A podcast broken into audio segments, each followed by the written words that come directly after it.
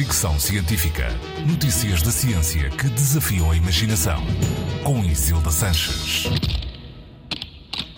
Como sobreviver ao Natal? O Natal é época de muitas virtudes, mas também tem alguns riscos. Hoje faço uma lista. Comecemos pelos preparativos. Se a ceia de Natal for peru, atenção, se a ave estiver crua não deve ser lavada. Pode espalhar bactérias pela bancada, mãos e utensílios de cozinha e contaminar outros alimentos.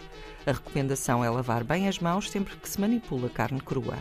Se o peru estiver congelado, atenção às instruções de descongelação. Deve ser feita no frigorífico e não à temperatura ambiente, por isso pode demorar mais do que apenas algumas horas.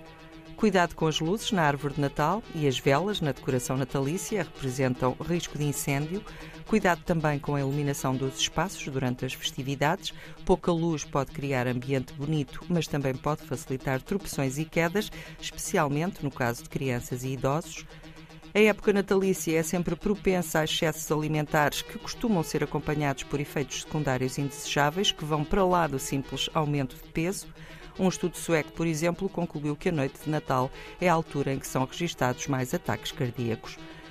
Comer demais faz mal à saúde. Para evitar tentações, os cientistas sugerem enganar o cérebro visualizando que se comem os doces em vez de comê-los de facto, por exemplo.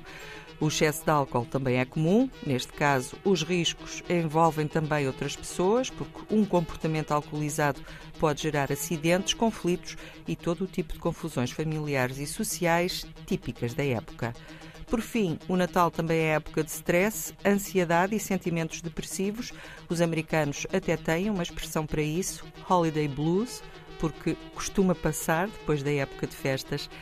Por isso, calma, aproveitem. Boas festas. Fricção Científica.